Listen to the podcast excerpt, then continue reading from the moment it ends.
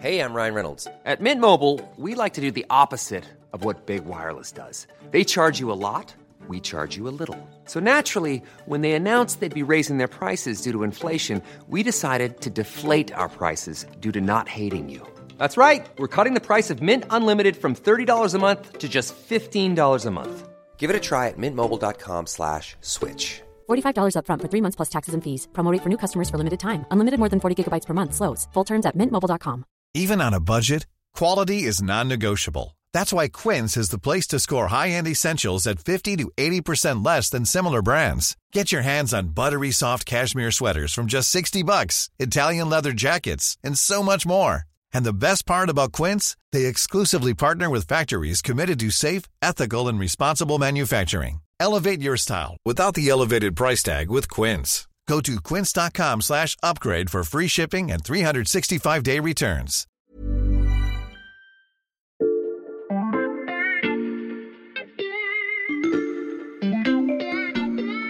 Bonjour, c'est Charlotte Baris. Bienvenue dans La Loupe, le podcast quotidien de l'Express. Allez, venez, on va écouter l'info de plus près. Nous sommes un samedi de janvier 2008 dans une tour du quartier de la Défense à Paris qui appartient à une grande banque française. Ce jour-là, un groupe d'hommes d'affaires s'agite nerveusement. Ils ont été avertis par leurs organes de contrôle qu'un de leurs traders vient de réaliser une opération non réglementaire. Une opération qui pourrait coûter très cher à cette banque, la Société Générale. Les dirigeants de la SOG, comme on la surnomme, mettent au point un plan d'attaque pour revendre les actifs achetés frauduleusement par leurs traders et communiquer sur ce que cela pourrait coûter. Pendant plusieurs jours, c'est le branle-bas de combat dans le vaisseau amiral. La banque décide de prendre la parole sur ses pertes records en pleine crise boursière et choisit aussi de lâcher son opérateur, accusé d'avoir agi seul dans le dos de ses supérieurs. Son nom, Jérôme Kerviel. Jérôme Kerviel est euh, dénoncé par la banque comme ayant perdu près de 5 milliards d'euros, ce qui est un record historique. euh. Au milieu des flashs, Jérôme Kerviel est interpellé par deux policiers en civil. Toute la question est de savoir s'il a vraiment agi seul. La banque assure que oui. S'en suivra presque une décennie de procès entre la banque et son ancien employé, une affaire explosive qui fera tomber les têtes de nombreux responsables de la Société Générale, à commencer par son directeur adjoint, Jean-Pierre Mustier. Si je vous raconte tout ça, c'est parce que notre protagoniste du jour se trouve à l'époque dans l'ombre de Mustier. C'est son jeune directeur de cabinet, Slavomir Krupa. En mai dernier, l'homme d'affaires franco-polonais a pris les rênes de la Société Générale et le moins qu'on puisse dire, c'est qu'il a fort à faire. Dans cet épisode, on vous raconte pourquoi Krupa pourrait être l'homme de la situation pour sauver la banque.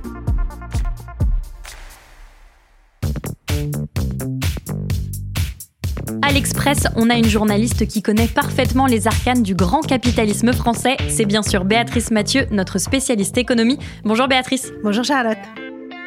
Béatrice, il y a quelques semaines, la Société Générale a de nouveau fait la une des journaux après une décision de sa nouvelle direction. J'ai mis de côté quelques extraits. C'est un nouveau coup dur pour les employés de la Société Générale. La Société Générale va donc supprimer près de 1000 postes. C'est surtout au siège à la Défense à Paris que ces postes, 950 exactement, seront supprimés. 950 postes supprimés au siège de la Société Générale. Est-ce que c'est beaucoup, Béatrice? Bah, c'est conséquent, hein, ça représente quand même 5% euh, des effectifs au siège. Donc Mhm. en clair, ça va dans la grande tour euh, de la défense. Les équipes de Slavomir Krupa ont donné leur feuille de route, regroupé et mutualisé certaines activités, supprimé des strates hiérarchiques pour alléger hein, les processus de décision, redimensionner les équipes. Bref, il y a beaucoup de postes administratifs hein, qui vont sauter, surtout dans tout ce qu'on dit les, les fonctions support. hein. Euh, donc c'est pas vraiment ceux qui sont en contact euh, avec le client dans les agences, ni ceux qui sont sur euh, les marchés, mais tous les services qui travaillent pour les autres services Mhm. euh, de, de la banque. Ces suppressions de postes, elles rappellent que la troisième banque de France ne va pas bien.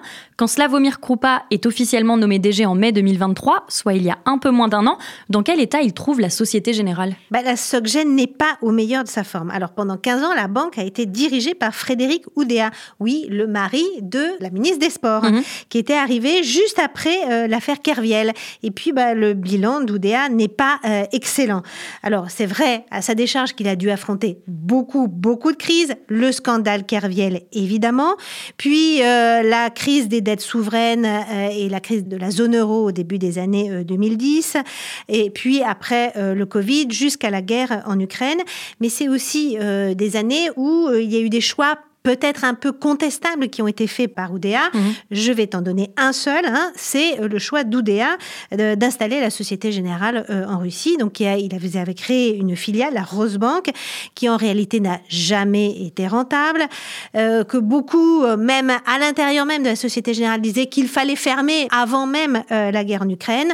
Ils ont été obligés de la fermer bah, juste après le déclenchement de la guerre, ce qui a bah, provoqué une très grosse perte dans les comptes de la Société Générale. Et cette situation délicate de la banque, concrètement, ça se traduit comment? Ben, Concrètement, euh, quand Oudéa est arrivé euh, à la tête de la banque euh, il y a près de 15 ans, la Société Générale faisait presque jeu égal avec la BNP en termes de produits nets bancaires. Hein. C'est ce qui permet de qualifier la, grosseur en fait de, la banque. Et aujourd'hui, la Société Générale est bonne troisième derrière la BNP et le Crédit Agricole. Alors depuis deux ans, on pourrait rajouter un élément, c'est que son cours de bourse s'est littéralement effondré. Et alors Krupa, sa mission, c'est redresser euh, le navire à un moment où le secteur bancaire tout entier et euh, en pleine crise existentielle. C'est-à-dire en pleine crise existentielle? Ben, En clair, la banque à papa, hein, elle a vécu. Mhm. Depuis la crise de 2008, en fait, euh, il y a eu des chamboulements incroyables qui ont euh, traversé le secteur bancaire. Le premier, c'est la réglementation et la supervision, en fait, du système qui s'est considérablement accrue avec des règles qui sont très strictes. Mhm. Et si tu ajoutes à, ça ben, les profondes mutations liées à la transition écologique, aux nouvelles technologies, au fait aussi que euh, bah, les clients ne vont plus dans les agences. Je ne sais pas si toi tu vas souvent dans ton agence. Pas trop. Bah voilà, donc tous les gens sont sur leur appli. Et eh ben ça, ça modifie le business model de toutes les banques, la Société Générale y compris. Pourtant, on le sait, Béatrice, depuis deux ans, les banques centrales ont augmenté leur taux directeur. Ça permet normalement aux banques d'augmenter elles aussi leur taux d'intérêt et donc leur chiffre d'affaires. Oui, mais pas dans l'immédiat, surtout en France, parce qu'on a une tradition en fait, c'est celle du taux d'intérêt fixe, notamment sur les crédits immobiliers. Mhm. En fait, les remboursements que tu vas payer sur ton crédit, eh ben, ils n'ont pas été affectés par la hausse des taux. Donc, il faut attendre un certain temps, en fait, pour que les rentrées que vont recevoir les banques commencent à augmenter avec la hausse des taux d'intérêt. Mhm. Donc ça, ça prend du temps et l'impact, en fait, sur euh, le produit net des banques prendra aussi euh, du temps. Alors que tout le secteur bancaire est secoué, Slavomir Krupa est chargé de sauver la Société Générale, mais vous allez l'entendre, au départ, sa nomination n'allait pas de soi.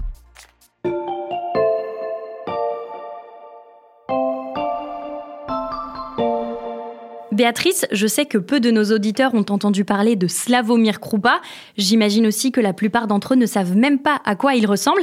Alors, est-ce que tu pourrais nous le décrire? Il a une carrure très impressionnante. C'est un peu euh, Teddy Riner euh, joue au banquier. Hein. donc euh, très grand, très carré, et puis il a un regard extrêmement perçant. Alors il est originaire de Pologne et il est arrivé en France quand il avait 6 ans. Et c'est vrai que son profil et sa carrière changent par rapport au profil que l'on trouve habituellement à ces postes-là. Mmh. Il est jeune, hein, il a 49 ans, il a surtout un parcours très atypique. Pourquoi il est atypique ce parcours? Alors tous les anciens patrons de la Société Générale bah, ce sont des purs produits de ce que je dirais l'aristocratie financière française. Ils sont en général passés par la haute fonction publique, ils ont fait l'ENA, ils ont fait des cabinets ministériels, ils ont fait l'inspection générale des finances, et puis après ils vont s'encanailler euh, dans la banque. Mmh. Alors lui, pas du tout. Hein. Lui, c'est un bébé Société Générale. Il y est rentré après Sciences Po, assez jeune. Il n'est pas passé par l'inspection générale euh, des finances à Bercy, mais par l'inspection générale de la banque, hein, de la Société Générale. Alors, euh, il a fait quasiment toute sa carrière dans la banque, sauf un tout petit moment, euh, deux, trois ans après son arrivée, il a été tenté hein, par l'aventure de la start-up. On était à la fin des années 90, au tout début des années 2000, et il est parti avec deux copains de Sciences Po en Pologne, où il a créé une start-up dans les paiements. Et puis, bon, bah, c'est c'était peut-être pas tellement le bon moment parce que c'était au moment du crack Internet. Il a mhm. voulu revendre sa start-up, ça s'est pas fait. La start-up a euh, coulé. Il est revenu en France. Il a réintégré la banque où il a monté euh, tous les échelons. Et ensuite, comment il arrive au poste de directeur général? Bah, C'est vraiment une histoire de méritocratie d'entreprise. Il va monter les échelons un à un grâce à ses réputations d'homme de résultats et puis d'homme à poigne. Alors ce qui est étonnant aussi, c'est qu'il a fait finalement peu d'années euh, à Paris, hein, dans la tour à la Défense. Il a beaucoup voyagé, notamment euh, aux États-Unis. Il a sans doute été dragué par des banques américaines, mais il est resté fidèle. Et là aussi, c'est un parcours assez étonnant dans ce milieu-là, où en général, quand on est sur les marchés, on est tenté aussi euh, d'aller gagner toujours plus cher chez le concurrent. Béatrice, justement, est-ce que c'est cette loyauté qui a permis à Krupa de s'imposer? Oui et non. C'était pas l'homme d'Oudéa. C'était pas lui qui était privilégié, en fait, pour reprendre la tête de la Société Générale. Mmh. Il y avait presque un successeur désigné euh, qui était Sébastien Proto. Alors Sébastien Proto, c'est l'anti Krupa, puisque Sébastien Proto, lui, avait fait un cabinet euh, ministériel, c'était même un très proche euh, de Sarkozy. Et puis, il avait fait l'ENA euh, avec Macron. C'est un peu le portrait en négatif de Krupa. Mmh. Mais sauf qu'il était arrivé qu'en 2020 à la Société Générale, il n'avait pas fait toute sa carrière dans la banque. Et puis, sans doute que Krupa a mieux réussi son grand oral devant le conseil d'administration et à la fin, c'est euh, Krupa qui a coiffé Proto. Et qu'est-ce qui a convaincu le conseil d'administration que Krupa ferait un meilleur directeur général? Bah, Les circonstances. Hein. Il faut dire que, on l'a dit, hein, la situation est grave. Il faut faire maigrir la banque à tout prix, la recentrer sur son cœur de métier, la rendre à nouveau rentable très vite. Bah, ça implique de faire un énorme ménage, de prendre des décisions difficiles. Et le conseil d'administration a estimé que bah, l'homme de la situation, c'était Krupa plutôt que Proto. Il fallait un homme de résultats et de poignets. Et Krupa s'est déjà illustré par ses résultats, comme tu dis. Oui, c'est un peu le, le, Rambo de la finance. Hein. Parce que dans toutes ces années à la Société Générale, il a été appelé toujours dans des situations très difficiles. Mmh. Au moment de la crise des dettes souveraines, hein, la, la, Société Générale était très exposée à la dette grecque. Et puis, on a demandé à Krupa de vendre en quelques semaines des milliards d'actifs il a réussi. La Société Générale, après, a été mise à l'amende euh, aux États-Unis hein, pour avoir contourné des embargos. Et on lui a demandé d'aller retisser les liens avec euh, les, la Banque centrale américaine et les régulateurs américains. Il a réussi. Donc c'est un homme de crise qui sait gérer des situations très difficiles. La question, c'est à quel prix Qu'est-ce que tu entends par là? Bah, C'est pas un tendre, hein. Il est brillant, il est rapide, mais il est aussi très dur. Mm. Alors dans cette enquête, moi j'ai rencontré beaucoup de gens hein, en interne à la Société Générale ou euh, beaucoup en off. Hein, tu sais, on dit surtout ne me citez pas. Bah, vous raconte ces méthodes de management un peu dures, pour ne pas dire très dures. Et puis euh, faut suivre le rythme du bonhomme. Hein. Il n'a pas été choisi pour son sens du dialogue social. Il avance, il ne pardonne rien. Et c'est d'ailleurs pour ça hein, qu'on ne lui a jamais finalement reproché le rôle qu'il avait eu dans l'affaire Kerviel parce qu'il était là au moment de l'affaire Kerviel et que lui n'a pas payé. Comment s'illustre ce côté très dur de Slavomir Krupa? On le voit par euh, deux faits, c'est-à-dire que tous euh, les hommes d'Oudéa euh, et l'ancienne garde a été remplacé. Et puis il y a une autre anecdote que je trouve assez parlante et puis qui est assez amusante. Hein. Pour être plus proche des équipes, l'ancienne direction avait déménagé ses bureaux du 35e au 23e. Et puis alors lui, Krupa, quand il est arrivé, non, non, il a voulu retrouver les cimes du haut de la tour et il a rapatrié eh bien, tous ses bureaux au 35e étage, mhm. euh, juste en dessous des salons de réception. Et c'est du haut de cette tour que Slavomir Krupa prend donc ses décisions difficiles, d'autant que la troisième banque française pourrait bientôt être dans une position encore plus compliquée.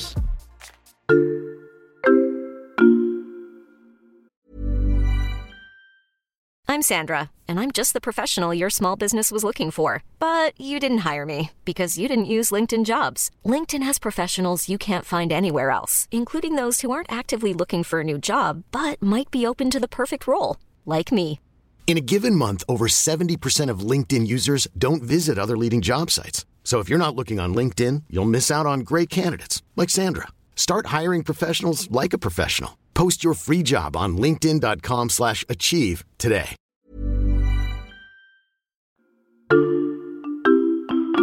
Béatrice Slavomir Krupa a présenté sa première feuille de route stratégique à la mi-septembre 2023, quelques mois après sa prise de fonction. Comment ça s'est passé? Bah pas bien, ça s'est passé même pas bien du tout. Mmh. Parce que Krupa, il ne vend pas du rêve. C'est pas David Copperfield, lui c'est plutôt Churchill et un discours très churchillien. On va souffrir, on va maigrir, on va euh, se séparer des activités qui sont pas rentables. Et ben ça, ça n'a pas plu au marché financier. Et alors, euh, ce qui était un peu fou, c'est plus il parlait euh, au marché ce jour-là, hein, quand il a, il a présenté euh, ses objectifs stratégiques et sa feuille de route, plus l'action euh, baissait. Et donc, l'action s'est effondrée de près de 12% en une seule journée. Bon, on a connu des accueils plus chaleureux. Et quels sont ces chantiers prioritaires? Il doit déjà achever la fusion entre le Crédit du Nord et la Société Générale. C'était un chantier qui avait été lancé par Sébastien Proto qu'il a donc récupéré, mais ça traîne un petit peu en longueur. Mhm. Et puis, surtout, il a décidé de passer en revue tous les actifs de la banque, tous les métiers, toutes les filiales. Une étude très minutieuse avec l'objectif de lancer un grand élagage. Alors, il a une clé euh, de décision. Si une entité ne remplit pas les objectifs de rentabilité fixés, on vend ou on ferme. Une entité est trop autonome et euh, les synergies ne sont pas possibles avec les autres, on vend ou on ferme. Une entité porte un trop gros risque pour l'ensemble de la boîte, eh bien on vend ou on ferme. Résultat, en fait, il y a beaucoup déjà de filiales qui ont fermé, beaucoup de filiales en Afrique, mais il y en a aussi un peu en Allemagne et au Royaume-Uni, des cessions d'actifs qui n'ont qu'un objectif, faire remonter le cours de bourse. Parce que le cours de bourse de la banque continue de dégringoler. En tout cas, il ne remonte pas. Il a beaucoup dégringolé et malgré les annonces et malgré cette feuille de route, il ne remonte pas. Donc euh, aujourd'hui, le groupe est même dans un tel état qu'il pourrait presque faire l'objet d'une OPA. Une OPA, ça, c'est une notion dont on pourrait avoir besoin à l'avenir, j'en suis sûre. Donne-moi un instant, je vais ouvrir notre armoire à définition. Je te laisse nous expliquer ce qu'est une OPA, Béatrice. Alors une OPA, c'est une offre publique d'achat. Dans les faits, c'est très réglementé et le principe est assez simple. C'est lorsqu'en bourse, un acquéreur annonce son intention de racheter tout ou partie des titres d'une entreprise cotée. Une OPA peut très bien être le fruit d'un accord entre deux entreprises. Alors on parle d'OPA amicale. Ou alors euh, l'acquéreur annonce ses intentions sans l'accord de l'entreprise rachetée. Et donc dans ce cas-là, c'est une OPA hostile. Et que se passe-t-il dans ce cas-là? Ben, L'entreprise euh, ciblée doit vite se restructurer, trouver des nouveaux partenaires pour se refinancer et empêcher euh, l'acquéreur euh, ben, de récupérer le contrôle et d'arriver à ses fins. Souvent, ça ne se termine pas très bien pour la société ciblée. Merci Béatrice, je referme l'armoire. Si je te suis bien, cet impératif de relever coûte que coûte le cours de bourse de la Société Générale, c'est pour éviter une OPA hostile. En partie, c'est un des risques hein, qui pèse sur la Société Générale. Depuis la crise de 2008, on assiste très régulièrement à des fusions de banques. La dernière en date, et on en a beaucoup parlé, c'était celle entre BS et le Crédit Suisse en mars 2023. Et pour rester compétitif dans un environnement euh, où, euh, je te l'ai dit, c'est très très euh, chamboulé, ben, les banques européennes aujourd'hui doivent fusionner, Mhm. doivent se mettre ensemble pour être plus grosses et plus solides. Donc restructurer la Société Générale, c'est aussi la rendre moins vulnérable à une fusion forcée, à un mariage forcé, et la rendre potentiellement aussi plus désirable si euh, elle décide de se marier. Cette absorption de la Société Générale dans une autre entité, est-ce que c'est un scénario plausible à l'heure actuelle, Béatrice? Oui, ça n'est pas impossible parce que le cours de bourse de la Société Générale est très bas. En clair, ça ne coûte pas très cher de lancer une telle opération, sauf que, et il y a un gros sauf que, le ministère de l'économie veillera au grain, notamment sur la nationalité de l'acheteur potentiel. Krupa, l'homme des crises, arrivera-t-il à sortir la Société Générale de celle qu'elle traverse en ce moment? On suivra ça avec toi, Béatrice. À bientôt. À bientôt. Béatrice Mathieu, grand reporter à l'Express et spécialiste des dossiers économiques. Amis auditeurs, si vous souhaitez retrouver son portrait de Slavomir Krupa, c'est sur l'express.fr que ça se passe. Profitez-en en ce moment, l'abonnement numérique est au prix d'un euro le premier mois. Et pour ne manquer aucun de nos futurs épisodes, n'oubliez pas de suivre La Loupe sur votre plateforme d'écoute préférée, Spotify, Castbox ou Deezer par exemple. Vous pouvez aussi nous mettre des étoiles et nous laisser des commentaires, ils sont très appréciés. Cet épisode a été écrit et monté par Mathias Pengili, réalisé par Jules Cro. Retrouvez-nous demain pour passer un nouveau sujet à la loupe.